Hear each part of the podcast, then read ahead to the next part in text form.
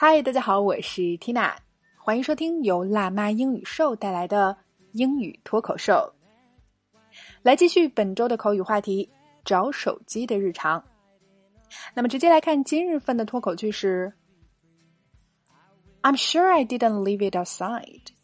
Can you check its location online? I'm sure I didn't leave it outside. Can you check its location online? OK，老规矩，我们先来拆开分析。首先，I'm sure 表示我确定，我肯定。确定什么呢？I didn't leave it outside.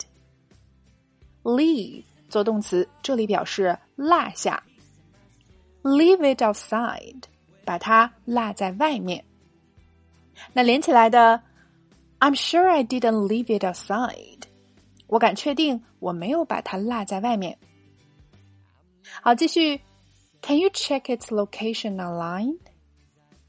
Check 做动词，表示核查、核实。Location 位置、定位。Check its location online，网上在线查找定位。 哎，所以话题的最后一天啊，我们还动用了技术手段，使用了查手机定位的功能。OK，那么整句话不难，我们连起来再读两遍。I'm sure I didn't leave it outside. Can you check its location online? One more time. I'm sure I didn't leave it outside. Can you check its location online? 我敢确定我没有把它落在外面。你能在网上查一下它的定位吗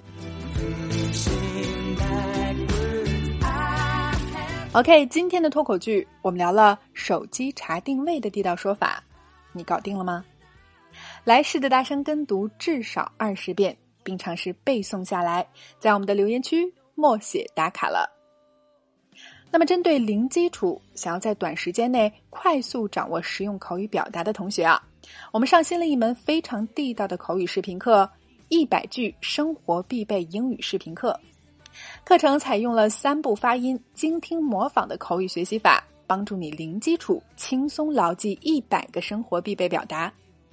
课程限时特惠，仅九十九点九元，而且一经购买。可以永久收看学习，那么欢迎关注微信公众号“辣妈英语秀”，回复数字一百就可以先来免费试听了。All right, this is your host Tina. See you next time.